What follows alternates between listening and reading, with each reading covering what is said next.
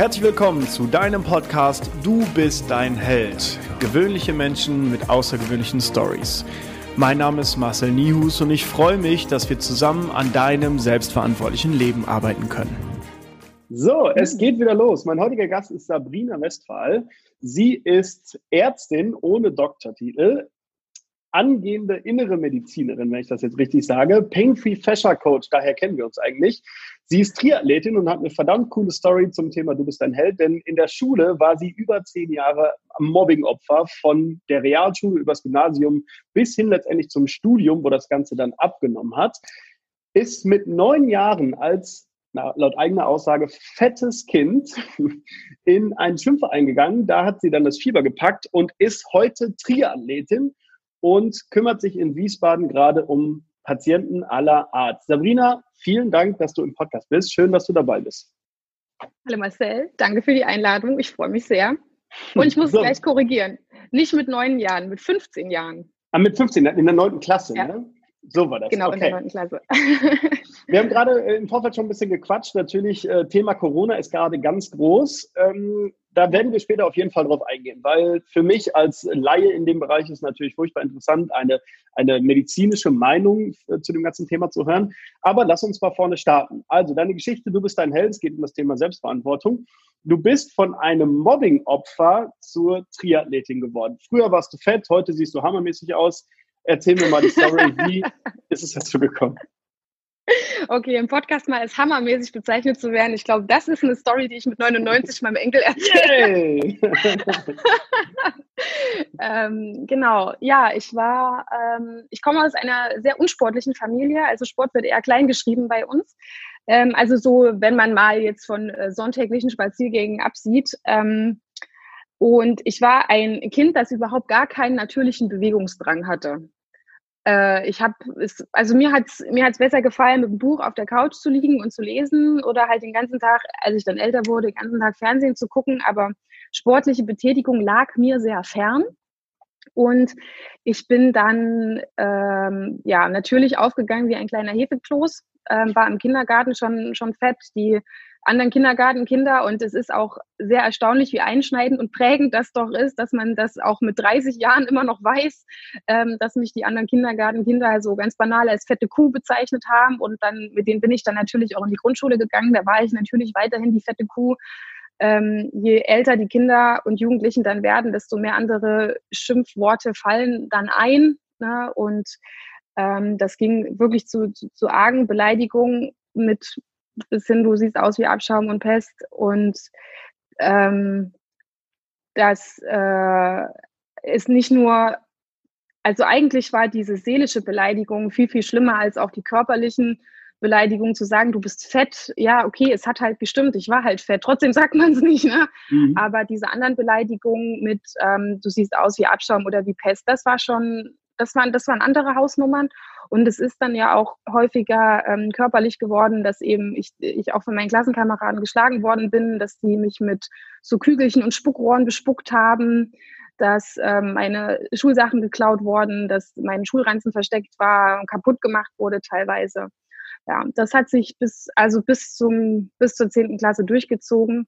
Am Gymnasium war es dann war es dann nur noch, ähm, ja, du bist halt irgendwie nicht hübsch und ähm, das nahm die, die Art und Weise des Mobbings nahm halt ab und irgendwie bin ja auch ich älter geworden und irgendwann habe ich auch angefangen, dass mir das egal ist, was andere Leute sagen, aber die, die prägendsten Jahre in der Kindheit und Jugend, die sind halt, die sind halt geblieben und sind auch da und die beeinflussen mich auch manchmal immer noch nachhaltig. Verrückt. Also, also in, in, in, schwachen Momenten, ähm, ja.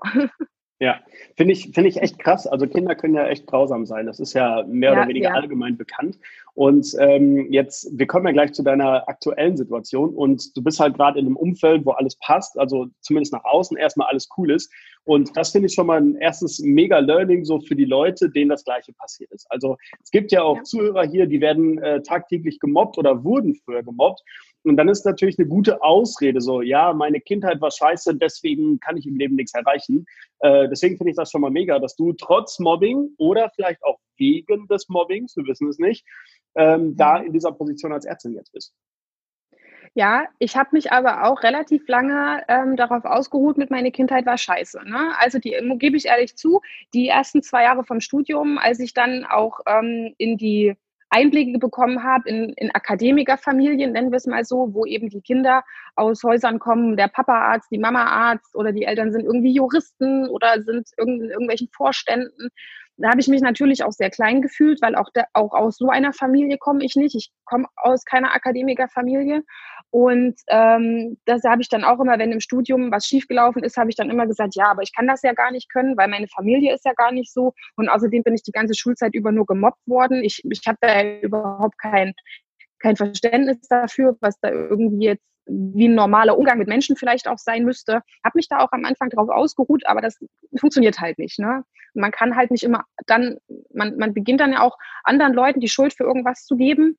Und das habe ich, ähm, hab ich auch zwei, drei Jahre lang gemacht, bis ich dann gemerkt habe, das geht so halt nicht. Und ich muss jetzt mal aus dieser Opferhaltung raus, weil ich komme ja sonst nicht weiter. Ja. ja. Das cool. hält dir halt in der Regel keiner die Hand hin und sagt, komm, ich nehme dich jetzt an die Hand und wir gehen diesen Weg mal zusammen, weil den Weg, den du gehen willst, den musst du halt schon selber irgendwie vor dir sehen und selber gehen. Du kannst dir ja Hilfe holen, das ist ja in Ordnung. Aber ja. das musst du halt schon machen. Mega. Wie alt warst du da und gab es da irgendeinen Trigger, wo du sagst, okay, ab diesem Moment hat es Klick gemacht? Nee, das war ein Prozess. Ähm, das, also, also doch, es gab, ähm, es gab einen Moment, also mein Studium ist ja grandios schiefgelaufen. Ne? Also mhm. ich habe ähm, ich habe viele psychische, Pro ja tatsächlich. Ähm, die ersten, normalerweise geht das Studium, hat man zwei Jahre, also vier Semester Vorklinik, da macht man das erste Staatsexamen und dann hat man noch vier Jahre bis zum Abschlussexamen, bis man dann Arzt ist. Das, die Regelstudienzeit sechs Jahre. Ich habe für die ersten zwei Jahre schon mal vier Jahre gebraucht, also dreieinhalb. ja.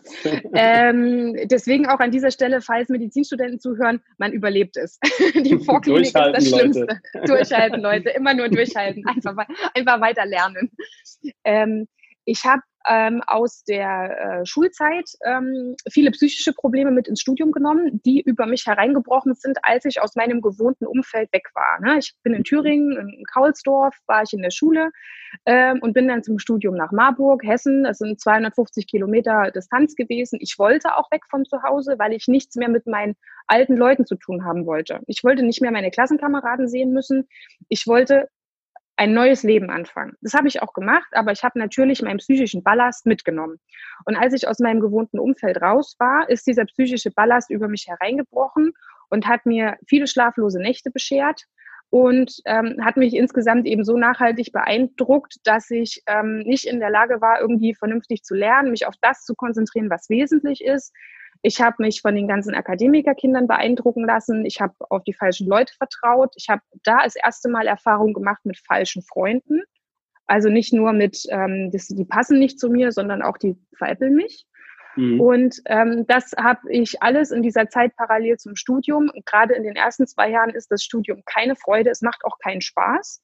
Ähm, man ist nämlich nur am Auswendiglernen. und ähm, hat so gar nichts mit dem zu tun, was man eigentlich später mal machen möchte. Ja. Und ähm, das lief am Ende darauf hinaus, dass ich ähm, durch sehr viele Klausuren durchgefallen bin, auch Nachprüfung nicht bestanden habe und ähm, durch und dann mein erstes Zusatzsemester kassiert habe und zwar drei Monate bevor ich das erste Staatsexamen hätte schreiben wollen.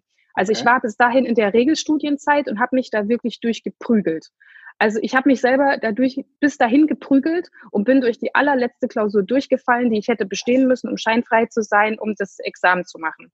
Mhm. So, na, da war ich todtraurig und ich glaube bis heute, dass mein Unterbewusstsein mich gezwungen hat, die Antworten falsch anzukreuzen, damit ich dieses Zusatzsemester kassiere, weil ich psychisch komplett am Ende war. Mhm. Und habe ähm, äh, habe dann das erste Zusatzsemester kassiert, habe einen Fehler gemacht, ähm, habe nicht die Zeit für mich genutzt, sondern habe halt ein Praktikum gemacht, habe gearbeitet, habe weitergelernt, habe aber keine Pause gemacht, was vielleicht mal sinnvoll gewesen wäre. Habe einen Mann kennengelernt, meine letzte Beziehung, bevor ich glücklich geheiratet habe und verheiratet bin. Ähm, und der das pure Gift für mich war, der mich ganz, ganz nachhaltig beeindruckt, beeinflusst hat, psychisch manipuliert hat bis zum, bis zum geht nicht mehr. Und ich habe das alles mit mir machen lassen, weil mir das erste Mal in meinem Leben jemand das Gefühl gegeben hat, dass ich wertvoll bin. Mhm. Bis er mich dann ausgenutzt hat. Und das habe ich nicht gemerkt. Und ich habe auch nicht auf meine wirklichen Freunde, die, mit denen ich auch immer noch befreundet bin, gehört damals. Die es nur gut gemeint haben, weil ich das nicht hören wollte, weil ich total mhm. verliebt war und ähm, weil ich nicht gemerkt habe, was der mit mir macht. Und das hatte zur Folge, dass ich durch diese Klausur, die ich, diese Nachklausur, die ich hätte machen müssen, um dann im nächsten Anlauf das Examen zu machen, wieder durchgefallen bin. Mhm. So. Und damit hatte ich ein Jahr Studienverzögerung und ähm, war, habe hab mich unfassbar dumm gefühlt, obwohl es ganz viele gibt, denen das passiert. Aber ich habe mich unfassbar dumm gefühlt, weil meine anderen Freunde haben das alle geschafft, im mhm. Gegensatz zu mir. Und da habe ich damals die Reißleine gezogen, habe am nächsten Tag ähm, mich ins Auto gesetzt und bin 700 Kilometer an die Ostsee gefahren. Das war im November ähm, auf die Rügen.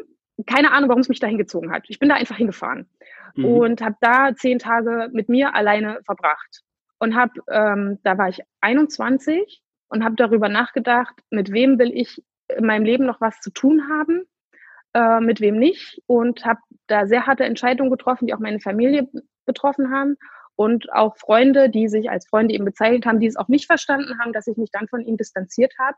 Mhm. Und ähm, diesen Typen habe ich aus meinem Leben geworfen und habe im, einen Monat später meinen Mann kennengelernt und mit dem zusammen ging es dann sehr gut aufwärts.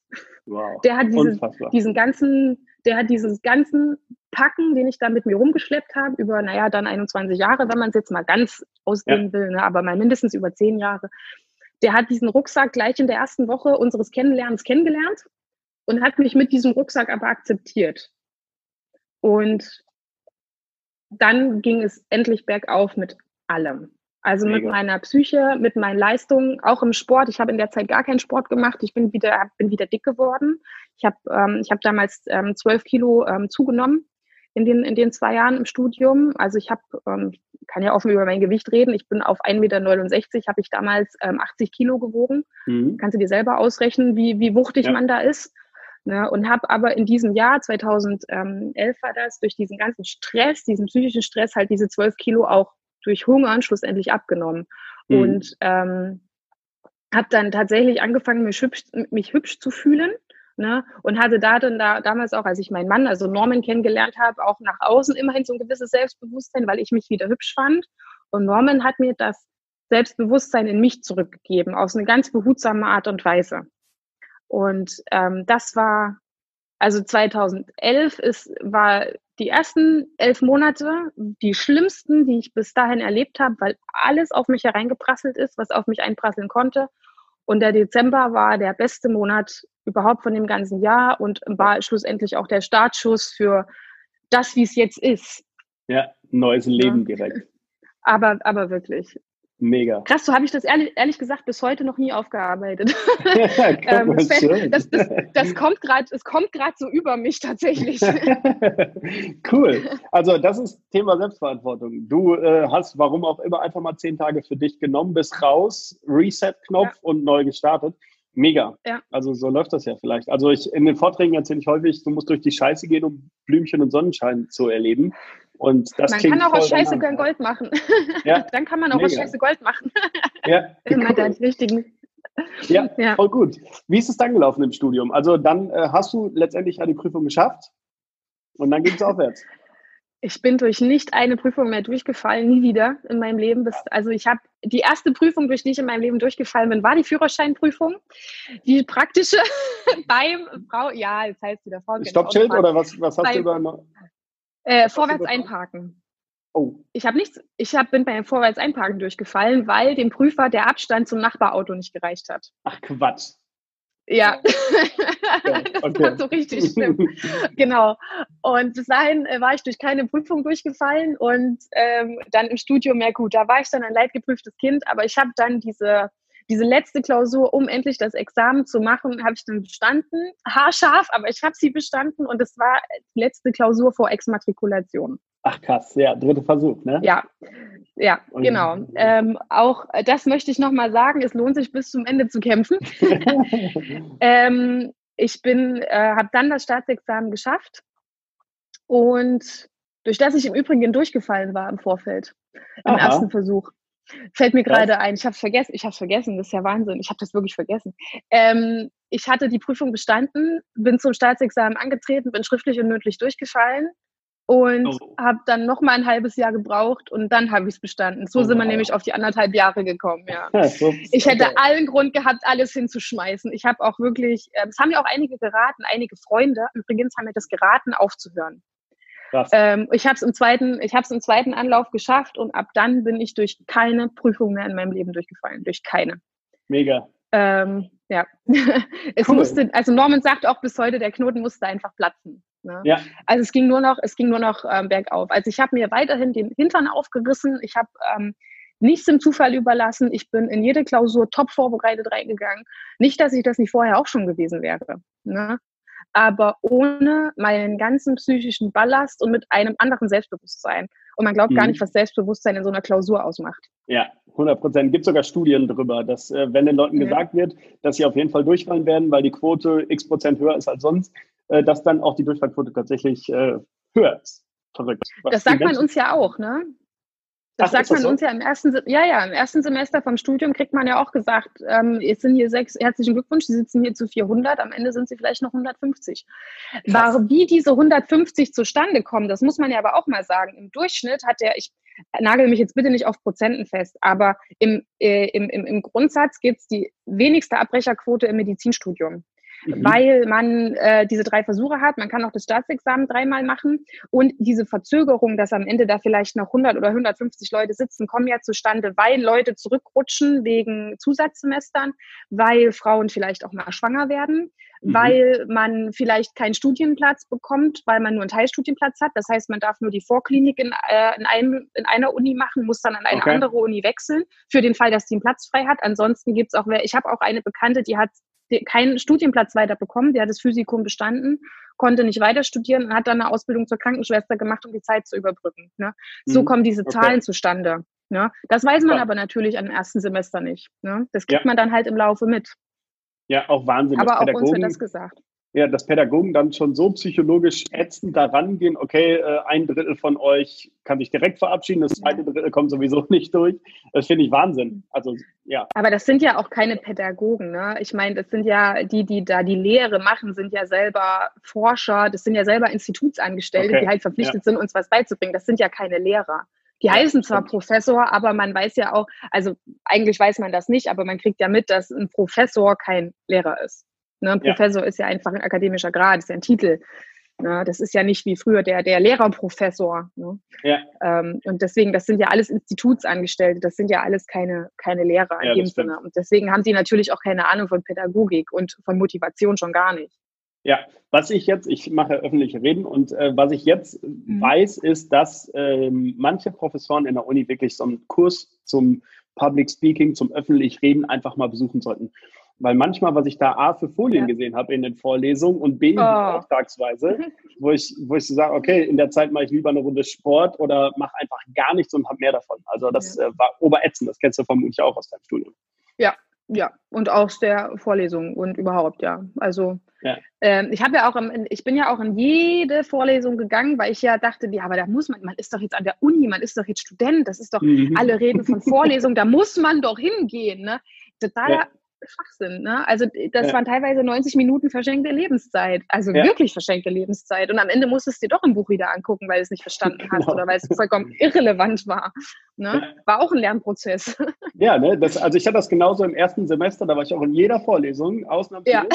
Ich dann im zweiten Semester, das war das Sommersemester, da habe ich dann gelernt, okay, die Vorlesung braucht man eh nicht besuchen, die auch nicht. Dann haben wir in der Zeit immer Sport gemacht und haben äh, zusammengesessen oder auch Kölsch getrunken oder was auch immer. Das, das was man als Student so macht. Typisch halt morgens um 10, ja. Ja, genau. Auf jeden Fall wertvoller als die Vorlesung. Okay, also Studium hat ja dann letztendlich geklappt. Was ist dann ja. passiert?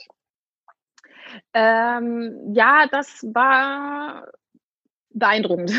Also auch, ähm, weil mich das auch nochmal in meiner, was ich gerne vom Leben hätte, ähm, beeinflusst hat. Also wir haben dann beschlossen, wir ziehen nach München Norman hatte äh, ein Stellenangebot in München, hat ähm, dann aber ein Gegenangebot für eine Wiesbadener Klinik bekommen, das halt Millionenmal besser war. Mhm. Und deswegen ist ähm, Norman, haben wir beschlossen, okay, wir ziehen trotzdem nach München, das soll unser Lebensmittelpunkt werden. Und ähm, ich suche mir eine Stelle in München. Als Ärztin kriegt man ja überall eine Stelle, zumindest mhm. war das die Denke. Und Norman kommt in zwei Jahren nach. So, ähm, erstens, man kriegt in München nach dem Examen keine Stelle. Krass. Ich habe 20 Bewerbungen geschrieben, hatte 18 Absagen. Mhm. Ähm, ich habe dann, äh, ich habe nicht direkt in München gewohnt, sondern in Unterhaching. Das ist ähm, Südosten und gearbeitet habe ich in Dachau, das ist Nordwesten. Mhm. Ich bin also jeden Tag einmal um München rumgefahren mhm. und habe mit München selber eigentlich gar nichts zu tun gehabt. Das hieß, ich saß jeden Tag zwei Stunden im Auto ähm, und habe sehr viel Lebenszeit da verschwendet und habe aber meine Assistenzarztzeit in, schlussendlich in, einer, in einem Krankenhaus, in, einer sehr gut, in einem sehr guten Krankenhaus in Dachau angefangen. Und ähm, es ist halt immer noch so die Denke, du musst, wenn du als Assistenzarzt anfängst, also ich habe dann, ich habe im Studium schon beschlossen, ich will Fachärztin für innere Medizin werden, also die Abkürzung Internist. Das heißt, es ist eine Ausbildung über fünf Jahre. Ähm, wenn man die in Vollzeit am Stück ohne Unterbrechung absolviert, ist man da in fünf Jahren durch. Ähm, bis dahin oder so lange ist man Assistenzarzt. Man ist zwar Arzt, aber man darf, muss alle Entscheidungen, die man trifft, eigentlich offiziell mit dem mhm. Facharzt oder Oberarzt rücksprechen. So, das habe ich äh, in Dachau angefangen und es ist halt leider immer noch die Denke, dass man, wenn man anfängt als Assistenzarzt im ersten Jahr, du musst direkt fressen und du musst Überstunden machen und du musst äh, deine Freizeit opfern, damit du irgendwie ein guter Arzt wirst. Das wird immer noch, das ist immer noch so, das wird immer noch so vertreten, das wird uns auch immer noch von unseren Chefs so transportiert.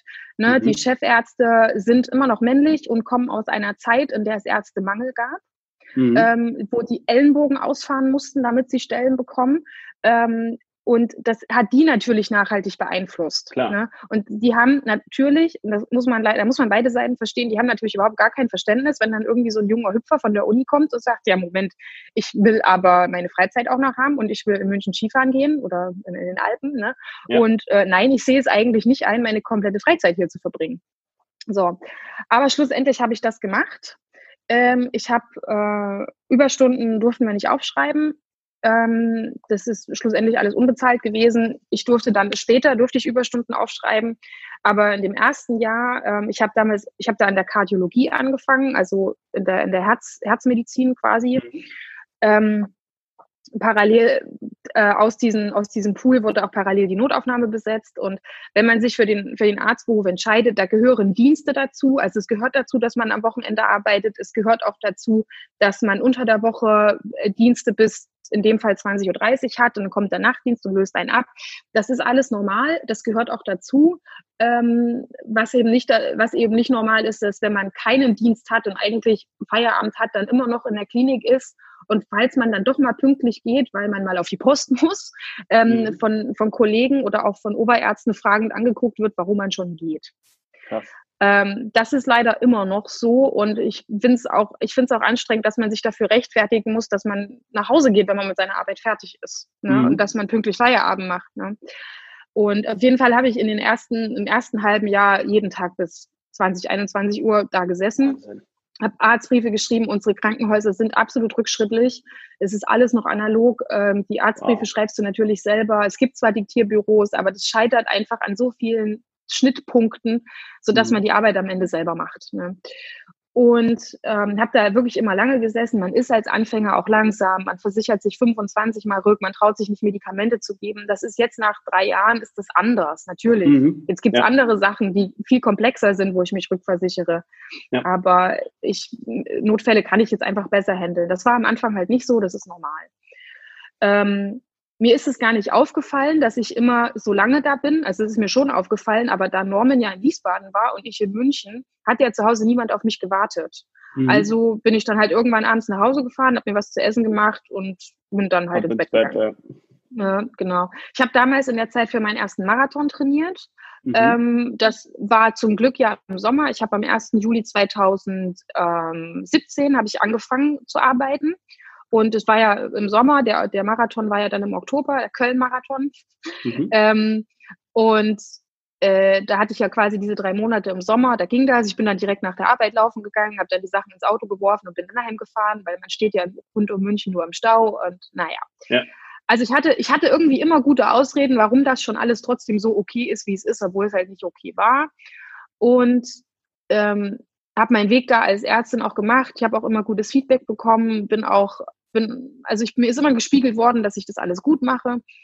Ähm, wir waren aber halt auch immer so dünn besetzt, dass wir halt mehr Dienste machen mussten, ähm, dass äh, Fortbildungen nicht genehmigt worden sind, obwohl sie dazugehören. Und ja, Norman und ich haben halt eine, eine Wochenendbeziehung geführt. Wenn du aber am Wochenende auch arbeiten musst, bringt dir halt deine Wochenendbeziehung auch nichts. Also wir haben okay. uns teilweise sechs Wochen nicht gesehen und wir wollten heiraten eigentlich 2018, haben wir ja auch getan, aber irgendwie, es war halt einfach alles doof. Mhm. Und das ging uns beiden an die Psyche, mir wahrscheinlich wieder mehr als Norman, der hält einfach mehr aus. Aber Muss er auch. Ja. Und ähm, äh, wir haben dann, und ich habe dann irgendwann so einen Knackpunkt gehabt, als ich dann in, in eine andere Abteilung rotiert bin, in die Onkologie. Mhm ähm, die Krebs, auf die Krebsstation. Da sollten wir schon, durften wir zwei Stunden früher ähm, heimgehen, weil der nicht so viele Patienten zu betreuen waren und da sollten wir Überstunden abbauen. Und ich hab, bin dann tatsächlich mal um 14.30 Uhr gegangen, war um 15.30 Uhr zu Hause und saß zu Hause auf der Couch und wusste nicht, was ich machen soll. Mhm. Da gab es nichts. Ja. Es gab nichts, es gab nichts in meiner Freizeit, auf das ich Lust gehabt hätte, dass ich hätte machen können. Ich konnte zu der Zeit keinen Sport machen, weil ich nur krank war. Ich war immer nur erkältet, weil diese ganze Arbeit mich krank gemacht hat. Ja, verständlich. Und dieses und diese Fernbeziehung und dieser, ja, die, die, die Arbeitsweise mich krank gemacht hat.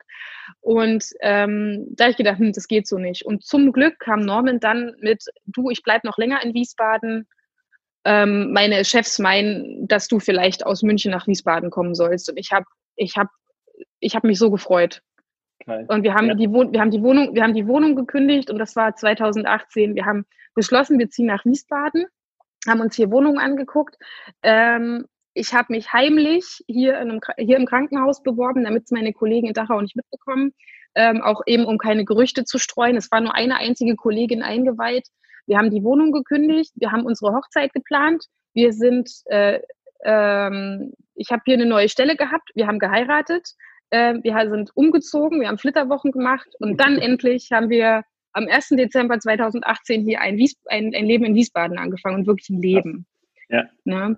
Und ähm, das Arztsein hier ist nicht anders als in, in München. Es sind mhm. trotzdem Überstunden, es ist trotzdem ein hartes Arbeiten, aber ich habe ein Leben drumherum. Ja. Und erst jetzt lebe ich auch wieder. Also ich habe mir, wenn ich mir meine Instagram-Fotos von 2018 angucke, mhm. wo auch alle sagen, und das war ja auch ein Jahr, in dem ich gar nicht, also drei Monate lang gar nichts gepostet habe, weil es nicht wollte, weil ich nicht konnte, wie auch immer. Mhm. Ähm, ähm, äh, wenn ich mir diese Fotos angucke, wie unglücklich ich darauf aussehe, obwohl das jetzt viele sagen würden, ist doch gar nicht so. Aber ich ja. finde schon, ähm, jetzt äh, verglichen mit jetzt, es ist einfach ein ganz anderes Leben. Ja, ja, mega. Und das war auch wieder ein, ein, ein Learning so für mich, so dass wie, wie, Arbeit einen krank machen kann, aber nicht die Arbeit an sich, sondern das Umfeld, das Wie einfach, weil ich liebe meinen Job. Ich bin sehr, sehr gerne Ärztin, aber halt nicht so. Ja, finde ich spannend, dass du das ansprichst, weil äh, du weißt ja, wir arbeiten viel mit Schmerzen bei uns in der Lounge mhm. und äh, die Leute haben nicht nur Schmerzen, sondern auch irgendwelche anderen Probleme drumherum, die dann, das kommt dann im Coaching erst raus, auf einmal wirklich auf Stresssituationen zurückzuführen sind. Das heißt, die Leute haben ja. irgendeinen so Trigger, haben irgendwas äh, unverarbeitet in ihrem Leben oder sind mit irgendeiner Sache sehr unglücklich und das zieht die immer wieder in die Krankheit rein. Egal, ob es jetzt ein Schmerzbild ist oder so wie du sagst, irgendwie so Symptome wie eine Grippe oder irgendwie sowas oder ständig ja. so eine Erkältung. Und das finde ich halt mega spannend. Wenn der Knoten dann auf einmal so gelöst ist, das wirst du jetzt wahrscheinlich bestätigen, geht es den Leuten auf einmal besser. Ja. War das bei dir auch so, dass ja. du auf einmal gesund warst und ja, ne? Ja, also ich bin jetzt die ganze Zeit krank, weil ich in der Notaufnahme äh, andauernd angenießt werde. Mhm. Und, ähm, also weil, weil ich einfach einer höheren Keimbelastung ausgesetzt bin. Aber ich bin nicht mehr dieses, dieses, ähm, die, dieses, ich, der Körper macht sich selber krank als Warnsignal. Das ist es nicht mehr. Ne? Ja. Also ich bin, ich bin deutlich leistungsfähiger. Ich meine, ich habe jetzt auch einen Triathlon-Trainer, ne, der auch mein Training steuert, weil ich habe mich ja mit meinem Training selber immer abgeschossen. Und ähm, ich habe, ähm, also es ist jetzt alles ein bisschen kontrollierter tatsächlich und ich bin psychischer, viel, viel ausgeglichener als, äh, psychisch viel ausgeglichener als, als noch vor zwei Jahren. Und es ist für mich eine Wohltat, zur, zur Arbeit zu laufen oder mit dem Fahrrad zu fahren und nicht eine Dreiviertelstunde im Auto zu sitzen, weil das unfassbar viel Stress ist, weil ich Dreiviertelstunde im Stau stand und nicht gefahren mhm. bin. Ja. Und ähm, ja, also ja, seitdem wir das so gemacht haben, seitdem wir diese Stressoren rausnehmen konnten, ist es einfach viel, viel besser geworden. Und es ist wirklich ein Unterschied. Mega, freut mich sehr. Das äh, höre ich ganz, ganz häufig von Leuten aus dem Coaching, ja. aus dem Training, aus der Lounge. Äh, ist Alltag tatsächlich bei uns. Also finde ich sehr, sehr ja. cool, dass du das ansprichst. Lass uns mal ganz kurz nur über deine sportliche Karriere sprechen. Also, du hast gerade ja. gesagt, du warst Mobbingopfer, du warst laut eigener Aussage fett und hast dann irgendwann mit dem Schwimmen angefangen. Ähm, du hast mir die Story im Vorfeld schon erzählt. Von einmal die Woche Training über ein Jahr lang bis hin zu fünf bis sechs Mal die Woche Schwimmen. Dann kam das Laufen dazu, dann kam das Fahrradfahren dazu. Bis hin zum Thüringen Cup, den du gewonnen hast in der Jugend. Mega. Ähm, also, wie war das vom, ich nenne es einfach mal fetten Kind hin zur Triathletin, erfolgreichen Triathletin?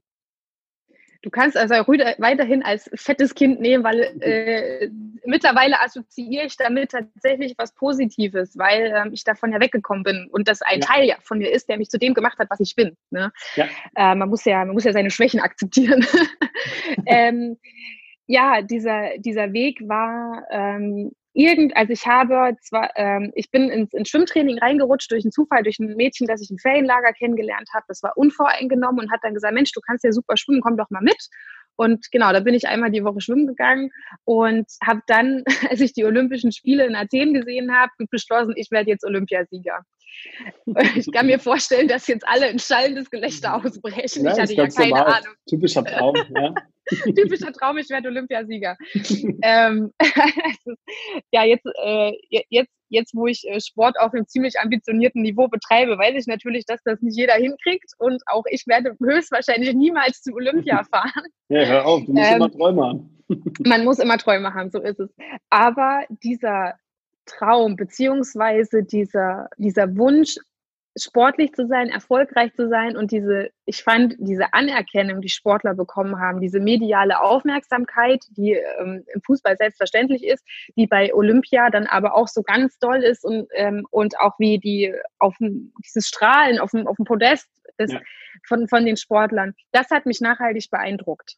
Und ähm, da habe ich gedacht, das, das, muss doch, das musst du doch hinkriegen. Du musst doch auch, das muss doch möglich sein, dass auch du auf so einem Podest stehen kannst. Das, das muss doch gehen. Mhm. Und ähm, dann hatte ich äh, Glück, dass meine Großeltern mich da sofort und mein Onkel sofort ohne Wenn und Aber unterstützt haben. Äh, ich habe äh, ich hab ne, hab dann zum Geburtstag den Trainingsanzug vom Schwimmverein geschenkt bekommen. Das war so Motivation. Yay, Saalfelder Schwimmverein. Das Logo ist natürlich gelb gewesen, ähm, wenn das nicht schon damals hinweisend war. so. ja, vielleicht, ja. Und mein Schwimmbrett, das ich auch immer noch habe, das ist halt auch gelb. Ne? Das gibt es jetzt mittlerweile in Pink und in Schwarz und in Grün. Mit, damals gab es das nur in Gelb. Auch das fand ja. ich schon. Ich, ich, ich liebe ja so versteckte Hinweise im Leben. Nee, und äh, ich habe eine hab ne Schwimmbrille und eine Badekarte geschenkt bekommen und Badeanzüge. Und äh, das ist so mit, mit Material unterstützt worden. Also, weil trainieren muss man selber. Aber meine, meine Großeltern und mein Onkel haben mir das Material zur Verfügung gestellt, haben mir die Busfahrten in die Stadt bezahlt ne, und, und all, all sowas. Und ich bin dann durch Zufall, ähm, ich habe mich dann im Schwimmverein erkundigt, ob ich auch an, ob ich auch zu anderen Zeiten schwimmen gehen kann. Und dann hieß es, ja, wir haben auch noch andere Schwimmzeiten, aber da schwimmen halt nur die schnellen Schwimmer, da kannst du jetzt halt nicht hin. Mhm. Und da dachte ich so, boah, ich zeig's euch. Das war eine, einer der wenigen Momente in meinem Leben, wo ich mir dachte, ich dreht euch jetzt alle so in den Hintern. So. Ja. Und ich bin nur hinterher geschwommen und es war ganz, ganz furchtbar. Ich habe dann angefangen mit den Masters zu trainieren, also das sind quasi die Senioren, Senioren ab 20. Mhm. Ähm, und das waren richtige Brecher. Also die waren ja dann alle so alt wie ich jetzt, ne, in der, in der Blüte ihres, ihres Lebens und auch auf echt hohem Leistungsniveau. Die sind Zeiten geschwommen, wo ich dachte, krass, die fahren zu Olympia. Dass die mhm. mit den Zeiten auch nicht mehr zu Olympia fahren, das weiß ich jetzt heute auch. Ja. Ne? Aber mit denen habe ich trainiert und der einer von denen ähm, hat beim ersten Training zu mir gesagt, Sabrina, du wirst hier nur hinterher schwimmen, aber guckst dir einfach erstmal an. Mhm. Und wenn der das nicht gesagt hätte, hätte ich nach dem ersten Training gesagt, ich komme nicht mehr. Aber weil der gesagt hat, guck's dir einfach erstmal an, ähm, bin ich dabei geblieben und ähm, der, ich bin das Programm mitgeschwommen. Ich habe unter der Brille geheult, mir hat alles wehgetan. Ich habe wirklich, Krass. ich habe mich auch gefragt, warum. Aber irgendwas in mir, dieser Traum von Olympia, so unrealistisch das auch war und so bekloppt ja. sich das vielleicht auch hört, das war der Grund, warum ich das gemacht habe. Und weil mich keiner gemobbt hat. Ja. Ich bin da so, wie ich war, als fettes Kind im Badeanzug. Es hat keinen interessiert. Die waren alle moppelig. Ja. Waren ja Schwimmer. Schwimmer sind nicht schlank und grazil. Ja. Schwimmer haben alle ein gesundes Fettgewebe. So. Ähm, und, und nee, ich bin da so akzeptiert worden, wie ich bin. Und es hat keinen interessiert, wo ich herkomme, was ich, was ich irgendwie, aus was für familiären Hintergründen, was für eine Bildungsstand, was, es hat niemanden interessiert. Du bin da ja. Sportler gewesen. Und deswegen habe ich mich da so wohl gefühlt. Und die Schwimmhalle ist mein zweites Zuhause geworden. Ich bin dann auch Schwimmtrainerin gewesen, habe hab Kindern Schwimmen beigebracht, habe Kindern fit, Kinder fit gemacht für die Sportschule, äh, für die Auswahlverfahren. Das ist, ich habe da ein richtiges zweites Zuhause gefunden. Geil. Und ähm, dann hieß es irgendwann, ja, du kannst ja aber nicht nur schwimmen. Als ich dann so bei fünf, sechs Mal Training die Woche angekommen war, muss ja auch mal was anderes machen. Okay, dann gehe ich jetzt laufen. Also ist der kleine Mops angefangen, Laufschuhe anzuziehen und losgelaufen. Und es war wirklich ein kleiner Mops. Die, die, die Laufbilder von damals, das ist, das kann man keinem zeigen. Also da würde jeder, jeder Orthopäde Geil. und Sporttherapeut würde sagen, ach Heimatland, deine Bitte Knie, deine auf. Hüfte, deine Arme, du, du, du tust dir nichts Gutes. Ja. Zum Glück hat es keiner gesagt. Und ähm, ich bin halt so zum, zum Schwimmen, äh, zum Laufen gekommen. Ich, Laufen ist eigentlich meine, von den drei Disziplinen meine Hasssportart. Mhm. Und irgendwann Fahrradfahren habe ich auch schon immer gemacht, so von A nach B und bin dann auch in die Schule gefahren. Und irgendwann, 2005, habe ich dann meinen ersten Triathlon gemacht. Ein ganz, ganz, ganz kleiner. 400 Meter schwimmen, 10 Kilometer Fahr Fahrradfahren und zweieinhalb Kilometer laufen. Ich habe mich gefühlt wie ein Olympiasieger. Geil. Ja. und und äh, so bin ich äh, zum, zum Triathlon, in, in Triathlon reingerutscht, habe wirklich viel trainiert. Ich musste nichts für die Schule machen. Ne? Ich habe mir ist immer alles zugefallen. Ich musste nach der Schule nicht lernen. Ich konnte das. Ich habe das einmal im Unterricht gesehen. Ich konnte das. Fertig. Okay, tschüss. Und dann hatte ich ja auch einmal eine sinnvolle Freizeitbeschäftigung, nämlich Sport machen. Ne? Mhm. Und hatte ja ganz viel Zeit zu trainieren. Und ähm, so hat sich das denen eben auch ergeben, dass die Leistungen besser wurden und ich dann auch, ich habe mir dann auch ein Rennrad gekauft, endlich mal. Und ähm, so habe ich dann so Triathlon für Triathlon für Triathlon gemacht. Und 2007 habe ich dann festgestellt, oh, ich führe ja irgendwie die Thüringen Cup an, wie geht denn das? Mhm. Und ähm, da habe ich gedacht, gut, jetzt mache ich noch zwei Wettkämpfe, dann gewinne ich den.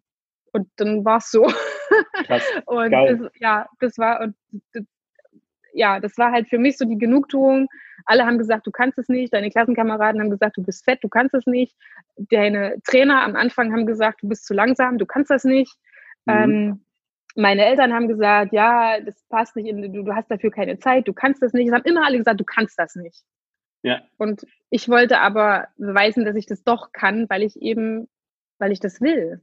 Ja, und nicht, weil mir andere sagen, ja, genau, weil ich es wollte. Und ich habe dafür viel investiert, habe mir da auch von Vereinskollegen, haben dann gesagt, du bist sportsüchtig, wollten es mir ausreden, als sie gemerkt mhm. haben, oh, sie wird schneller, verdammt, sie wird eine ernstzunehmende mhm. Konkurrenz.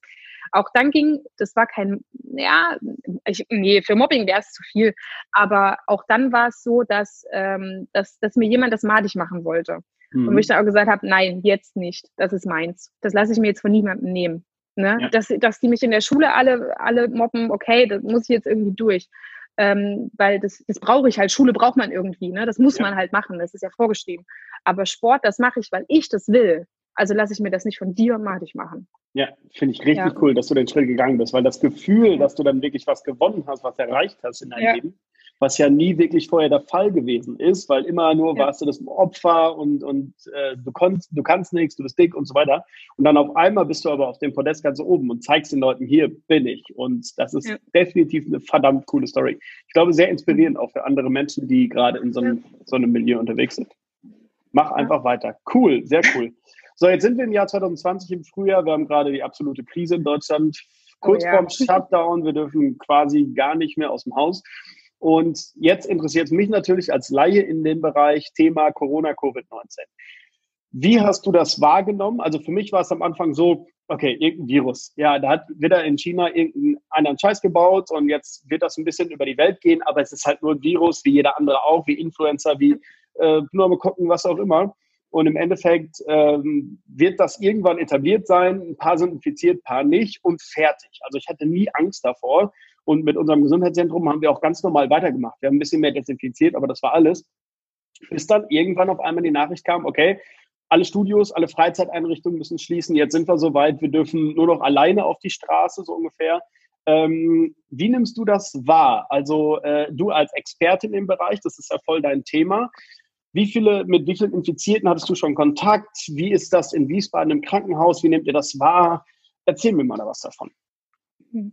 Also wir haben am Anfang, als, es, als diese Welle in, in China so losgerollt ist und wir das auch in, also die ersten ähm, die ersten Infos dann nach, äh, nach Europa übergeschwappt sind, dass das in China so ist, haben wir uns alle gedacht, ja gut, das war ja im, im, im Januar, Februar, haben wir mhm. gedacht, ja gut, das ist, ähm, das ist in China, da gibt es jede Menge Menschen, die Zahlen in absolut, die klingen halt immer so dramatisch. Die Berichterstattung über die öffentlich-rechtlichen und auch über die medizinischen Fachgesellschaften waren eher so, geht so, es war gar nicht so, es war gar nicht so medial präsent.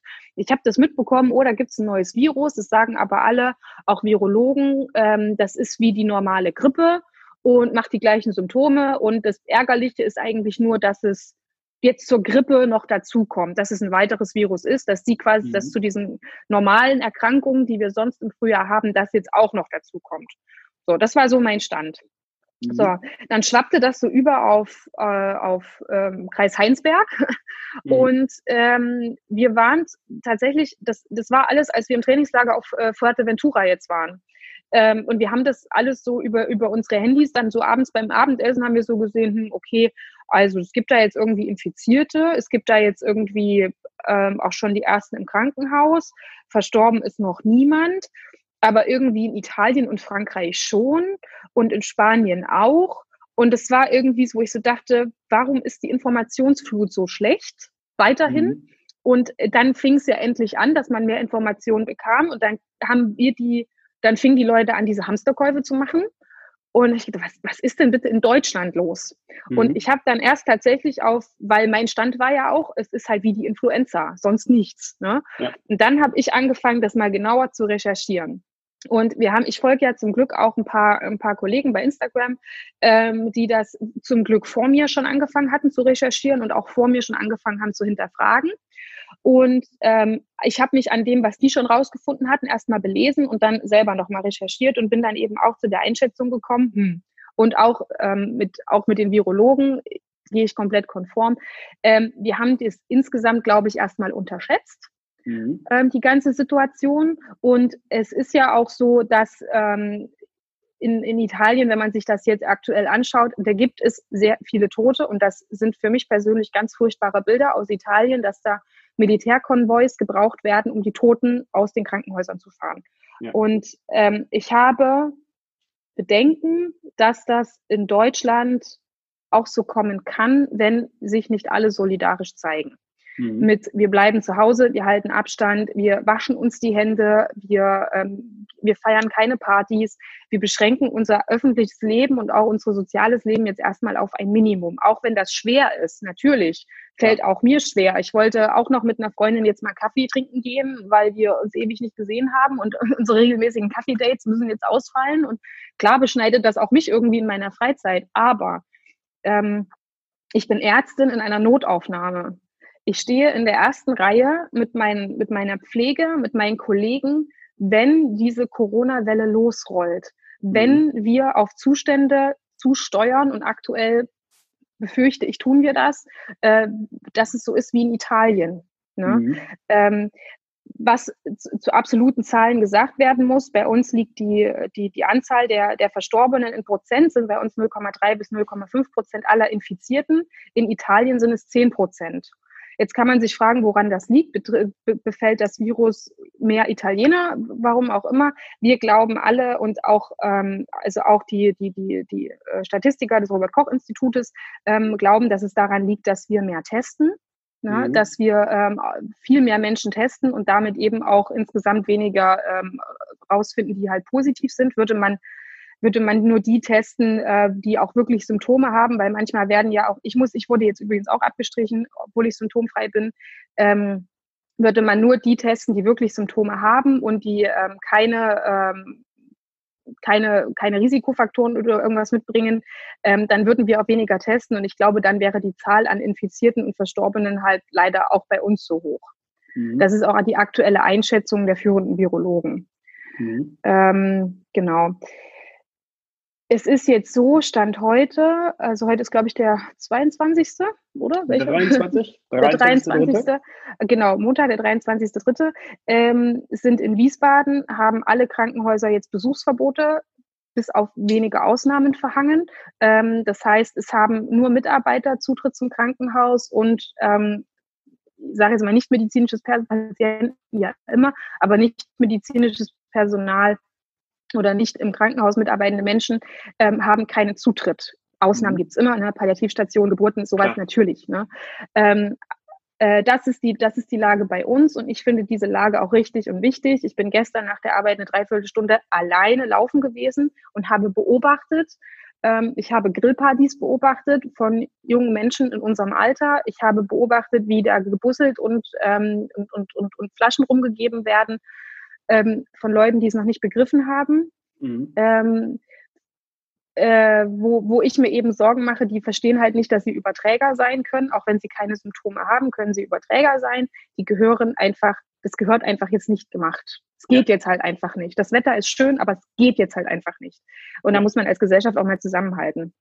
Ähm, auch wir haben im Haus ein altes Ehepaar wohnen, äh, wo wir mit anderen Hausmitbewohnern geklärt haben, Norman und ich kaufen für die nicht ein, weil wir zu der arbeitenden Risikogruppe gehören. Ja. Ähm, deswegen machen das, machen das andere im Haus, die im Homeoffice sind. Ähm, wir haben beschlossen, unsere Großeltern und Familien erstmal nicht zu besuchen, obwohl wir jetzt, ich meine, Ostern steht vor der Tür. Eigentlich wollte Norman auch nochmal äh, zu seiner Oma. Ne? Ich gesagt, wir machen mhm. das jetzt nicht, weil wir sind ja. erstens über, wir können Überträger sein, wir können symptomlos sein. Das ist so unsere, das sind unsere aktuellen privaten Einschränkungen zusätzlich eben zu der Arbeitslast. Also Norman als Klinikgeschäftsführer ähm, ist natürlich, der, der hält die Fäden da in der Hand, was seine Klinik angeht, dass das alles, dass da alles geplant ähm, wird, dass wenn diese Welle losrollt und die wird losrollen, da bin ich mir sehr sicher, dass die, dass die Intensivstationen aufgerüstet sind, dass das Personal da ist, ähm, dass die Schutzausrüstung da ist, die bitte weiter nicht aus Kliniken geklaut wird. Ähm, da haben wir, ähm, da hat Norman als Verwaltungsangestellter, wenn man es jetzt einfach mal so salopp sagen will, viel zu tun. Und ich aktuell als Ärztin natürlich, ähm, es kommen, diese Fälle kommen zu allem anderen, was wir sowieso haben. Zu jedem Herzinfarkt, ja, zu jeder klar. Lungenentzündung, zu jedem, ähm, zu, zu, jeder Thrombose, zu jedem Hirnversagen, zu, zu, kommt das alles noch dazu. Und wir müssen jetzt halt deutlich mehr Schutzmaßnahmen ergreifen. Ähm, es dauert fünf Minuten, bis man sich komplett angezogen hat. Ähm, mhm dann muss man sehen, dass man möglichst alles am Patienten macht, weil man nicht immer rein und rauslaufen kann. Es bindet Personal, weil man noch jemanden braucht, der einem Sachen reinbringt. Wir müssen danach unsere Geräte reinigen. Ne? Das ist, wir müssen Ultraschalle bei den Patienten machen. Das sind so riesen fahrbare Untergeräte, die man mhm die man danach reinigen muss. Die Stethoskope müssen gereinigt werden, die Brillen, die man aufhat. Das dauert halt alles seine Zeit. Ne? Und ich habe gestern zwei Patienten bekommen, die bestätigte Fälle waren, denen es schlechter ging. Und ich habe für jeden dieser Patienten anderthalb Stunden gebraucht. Krass. um die in der Notaufnahme adäquat mit allem, also vom ersten Kontakt bis der geht jetzt auf die Station, habe ich anderthalb Stunden gebraucht. Mhm. Ähm, da gehört auch die ganze Administration mit rein. Ne? Ähm, aber da habe ich, äh, habe ich anderthalb Stunden für gebraucht. Und das ist, wenn, das waren gestern zwei Leute. Ne? Also drei mhm. Stunden war ich mit denen beschäftigt. Und wenn da, und das, wenn da jetzt in, in einer Schicht fünf, sechs, sieben, acht, neun, zehn Leute kommen, dann kriegen wir ein, ein Problem. Ne? Ja. Ähm, die Kapazitäten sind geschaffen, die Krankenhäuser sind vorbereitet, da können wir auch, auch Angst und Sorge nehmen. Die, ähm, das ist alles es ist so, dass die Leute versorgt werden können und dass wir hoffentlich nicht in die Situation kommen, reagieren zu müssen, wird jetzt die 80-jährige Omi gerettet oder der 50-jährige mhm. Familienvater. Diese Situation ja. wollen wir vermeiden.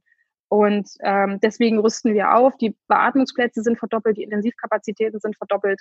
Ähm, wir stellen uns alle darauf ein, dass wir Überstunden machen, dass wir Doppelschichten schieben, dass Kollegen aus anderen Abteilungen uns unterstützen, dass wir, es kommen Ärzte und Pflegekräfte aus dem Ruhestand zurück. Das ist alles ja. geplant, dass wir, dass das versorgt, dass das gemacht werden kann. Ja. ja. Also alles für alle. Ja.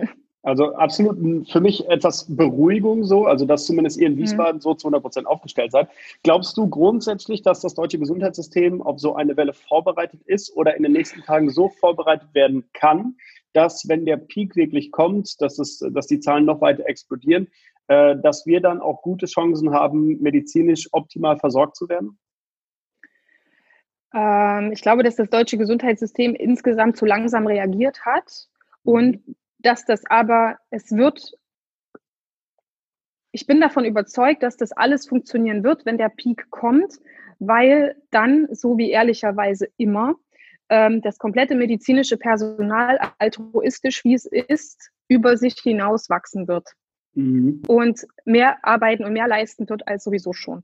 Deswegen glaube ich, weil wir, wir sind ja von, also Menschen, die in sozialen Berufen sind und Ärzte, Pflege, die, die Kassiererin, die Friseurmeisterin, die, ja. alles, das sind Leute, die in solchen Situationen, die, die ihr ganzes Leben mit Menschen zusammenarbeiten, wachsen in solchen Situationen nochmal über sich hinaus, weil ihnen das Leben von anderen Menschen so wichtig ist.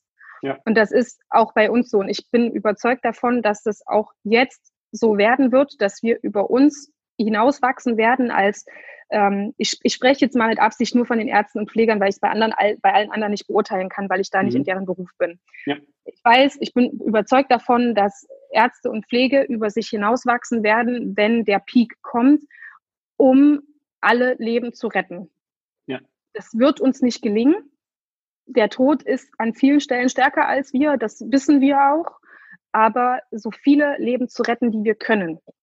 Ähm, darüber werden wir hinauswachsen. Und es wird die, ja, die, die Kapazitäten, die technischen Kapazitäten sind da. Das Personal fehlt schon seit Jahren. Mhm. Ne? Das, ist, das ist ja nicht neu. Ja. Ähm, und das wird, äh, das ist auch jetzt nicht da. Aber die Leute werden, wir werden wahrscheinlich für zwei Leute arbeiten einfach, weil wir ja. so sind. Wir sind so altruistisch und das macht uns keinen Spaß. Natürlich nicht. Ich freue mich nicht auf einen 16-Stunden-Dienst. Wirklich nicht. Ja. Aber wenn es so sein muss, um Menschenleben zu retten, und ich habe, da, deswegen bin ich Arzt geworden, um an, an einer Stelle Menschen zu helfen, wo andere es nicht können. Ne? Ja. Ähm, dafür bin ich Ärztin geworden. Und dann ist das in dieser Zeit verdammt nochmal mein Job. Und ähm, dann mache ich das auch. Ob mir das vergütet wird, ob mir das bezahlt wird, ob ich das in Freizeitausgleich kriege, keine Ahnung. In dem Moment ja. geht es darum aber auch nicht. Und ich habe jetzt gerade ähm, Charité gelesen. Also die, die, die Bücher, die sind, gehören nicht zur Serie. Sie mhm. spielen quasi dazwischen. Und auch da geht es um, um Ebola in, in dem ersten Teil. Und schlussendlich funktioniert es da genauso. Wir haben jede Krise, jede Infektionskrankheit nur geschafft als Menschheit, also als Bevölkerung, weil Ärzte und Schwestern und Pfleger über sich hinausgewachsen sind ja. und mehr gemacht haben, als sie müssen, ungefragt. Absolut genauso wird es und genauso wird es hoffentlich auch jetzt sein. Ja, und damit wir das leisten können, damit wir das aber leisten können, müssen halt, es war halt noch nie so leicht für alle anderen in Held zu sein und zu Hause zu bleiben. Ne? Ja. Ähm, aber so wird es werden, bin ich mir wow. sehr sicher. Also ich kriege Gänsehaut bei der Vorstellung, weil ähm, ich, du weißt, ich bin öffentlich immer gegen das Gesundheitssystem, also vor allen Dingen jetzt auf orthopädischer Basis, weil ja, ja. Ähm, ich da einfach so unfassbar viele Geschichten von ja, fast falschen Behandlungen einfach mitbekommen habe, dass ich da mir auf die Fahne geschrieben habe, okay, ich will da eine Revolution, wir müssen da irgendwie anders rangehen. Aber ich sage auch ganz öffentlich, wenn solche Krisen da sind, wir sind erstmal alle versorgt. Und das mehr oder weniger kostenlos. Natürlich, wir zahlen unsere Beiträge, aber wenn es jetzt hart auf hart kommt und wir sind Intensivpatient, werden wir so gut es geht versorgt. Und das glaube ich äh, zu 99 Prozent besser als in den meisten Ländern der Welt. Das heißt, da bin ich immer noch sehr, sehr dankbar und froh, dass wir da in so einem Gesundheitssystem leben. So, ja. ich würde gerne wirklich unfassbar gerne noch mit dir über das Gesundheitssystem quatschen. Wir könnten Corona noch ausweiten, ähm, was auch immer wir jetzt noch äh, quatschen könnten. Aber wir sind gerade wahrscheinlich schon im längsten Podcast, den es bis jetzt in diese äh, gab. Und wir haben. Wir machen einfach noch einen zweiten. ja, oder? Das finde ich auch. Vor allem ist es spannend. Also äh, ich vermute, dass wir es äh, diese Woche noch veröffentlichen. Also dann haben wir Ende März und oh. ich bin gespannt, wie es ähm, dann, wenn wir dann irgendwo im April, Mai sind, je nachdem, vielleicht war dann schon der Corona-Peak da, äh, wie es dann aussieht. Also das bleibt ja online hier und dann sprechen wir einfach in drei Monaten nochmal. Ich bin sehr gespannt, was Machen was wir. sich da so entwickelt. Ja? Bin cool. ich dabei, das machen wir. So, wir haben aber noch zwei extrem wichtige Fragen zu klären. Mhm. Und zwar die äh, größte Frage, die mir am Herzen liegt, ist, angenommen, du wärst jetzt 99 Jahre alt, welche Geschichte aus deinem aktuellen Leben würdest du bis jetzt deinen Enkeln erzählen? Ähm, ich würde von, von den 30 Jahren, die ich jetzt hinter mir habe, würde ich tatsächlich ähm, die, die Geschichte vom, vom Mobbing zum Triathlon erzählen. Und dieses, dass äh, man, dass, dass man, wenn man etwas hat, wofür man brennt und was, was in einem brennt, und sei es auch, um anderen zu beweisen, dass man, dass man etwas Besonderes ist, weil jeder Mensch ist besonders. Ähm, die Geschichte würde ich erzählen ähm, dass, dass man doch, dass man etwas schaffen kann, von dem alle sagen, du kannst das nicht. Ja, ne? das mega. muss, Ziele müssen immer realistisch sein. Ziele müssen immer realistisch sein und ähm, auch das, schlussendlich ist das ein realistisches Ziel gewesen, sozusagen, ich mache einfach mal einen Triathlon. Ne? Ähm, ich, wenn ich jetzt gesagt hätte, ähm, ich springe morgen aus dem Fenster und kann ohne Flügel fliegen, das ist natürlich Quatsch. Ne? Ja. Ähm, aber wenn man ähm, also ich würde, ich würde diese Geschichte erzählen, wie alle gesagt haben, du bist ein fettes Kind, du, aus dir wird nie was werden. Ähm, und es ist aus mir eine Triathletin und eine Ärztin geworden, weil ich das wollte. Das war ein Prozess über Jahre. Aber diese Geschichte, die hat mich nachhaltig beeinflusst, beeindruckt und ähm, die würde ich erzählen wollen. Absolut wahnsinnig. Und cool. ich würde, weil du sagst, die aktuelle Situation, ich würde gerne wenn ich 99 Jahre alt bin, würde ich gerne meinen Enkeln erzählen, wie wir diese Krise, auf die Ja. unsere Gesellschaft gerade zuläuft, wie wir die gemeinsam erfolgreich hinter uns gebracht haben. Das würde, ich würde das wirklich gerne erzählen, wie wir als Land, als, als Menschen, als Gesundheitssystem zusammengestanden haben und das, da, da, da lebend rausgekommen sind. Ja, finde ich geil, dass du das ansprichst, weil gestern Abend, wir haben noch Videos gedreht, gestern Abend, und äh, meine Kollegin und ich haben genau über das Thema gesprochen. Schon spannend, dass wir gerade so dabei sind, weil ich war gestern Morgen Brötchen holen bei uns in, im Sauerland und äh, es war einfach niemand auf der Straße. Es war menschenleer, sonntags morgens um halb zehn und, und das finde ich halt so wahnsinnig, weil auf einmal haben wir schönes Wetter, äh, die Natur heilt Ja. sich gerade gefühlt selber. Ich finde es halt mega, Ja. mega spannend, ähm, was wir dann darüber erzählen werden. Irgendwann. Ja, ich Cool. bin, also da bin ich auch na nachhaltig äh, gespannt. Geil. Dann eine letzte Frage. Welche drei Learnings würdest du gerne an andere Menschen weitergeben? Ähm, meine Oma wird, wird sich schlapp lachen, wenn sie es hört, aber mein allerwichtigstes und alleroberstes Learning habe ich, ähm, hab ich von ihr. Und es ist, äh, werd nur nicht überheblich. Geil, ja. Ja, also auf dem Teppich bleiben, egal was passiert. Und ähm, mir ist es ist vollkommen egal, was irgendwelche Menschen denken. Aber wenn dir die wichtigsten Menschen in deinem Umfeld sagen, pass auf, wo du gerade hinrennst, du wirst, du wirst gerade arrogant, das bist gerade nicht du, dann musst du drauf hören. Weil Ja. die lieben dich, die kennen dich. Und ich habe zwei, dreimal bestimmt nicht drauf gehört. Ähm, und aber das ist mein persönlich allerwichtigstes also Platz eins teilen sich zwei Learnings, aber das ist, ist, ist tatsächlich eins davon, werd nicht überheblich. Weise Frau, deine Oma. Meine Oma ist super. okay, Learning Nummer zwei. ähm, es hat alles einen tieferen Sinn.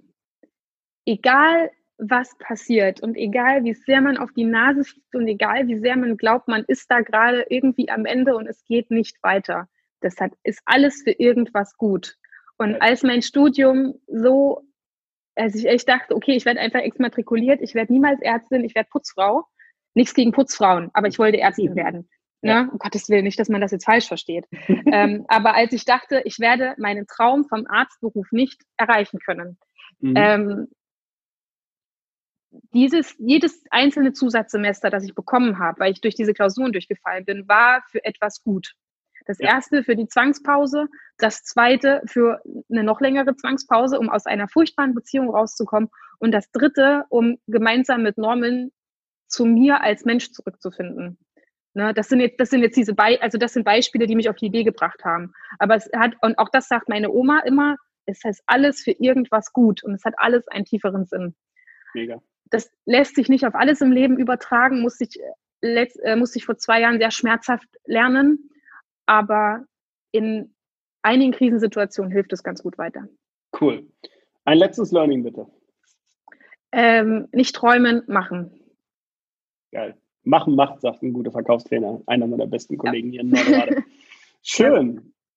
Mega. Sabrina, es hat mir unfassbar viel Spaß gemacht und wir sitzen jetzt schon tatsächlich zusammen, auch wenn die Technik war ja verrückt, oder? Ja. Oh Gott. Ja, aber das ist ziemlich cool und äh, ich vermute, wir werden das einfach wiederholen. In ein paar Wochen, wenn ein bisschen Ruhe eingekehrt ist in der Corona-Angelegenheit und dann unterhalten wir uns einfach nochmal und dann gucken wir, was draus geworden ist, wie sich die Welt verändert hat. Ich glaube, da passiert jetzt gerade enormst viel. Ja, da bin ich sehr dafür. Ich freue mich drauf. Cool. Ja, Sabrina, dann haben wir es jetzt geschafft. Ich äh, bedanke mich vielmals für deine Offenheit, für deine äh, wirklich coole Geschichte zum Thema Selbstverantwortung. Du bist ein Held. Passt natürlich perfekt. Deswegen äh, freue ich mich wirklich sehr darüber, dass du das mit uns geteilt hast. Wir verlinken deinen äh, Instagram-Account hier in den Show Notes, sodass die Leute dir folgen. ich finde deinen äh, Account sehr interessant. Ähm, 5.500 Follower oder so. Fast Influencer-Status, finde ich. Das ist cool. Um Gottes Willen. sehr cool. Ähm, wir bleiben in Kontakt. Ich wünsche dir viel Kraft. Halte durch in dieser extrem intensiven Phase und bis bald. Vielen, vielen Dank. Bis bald. Ciao.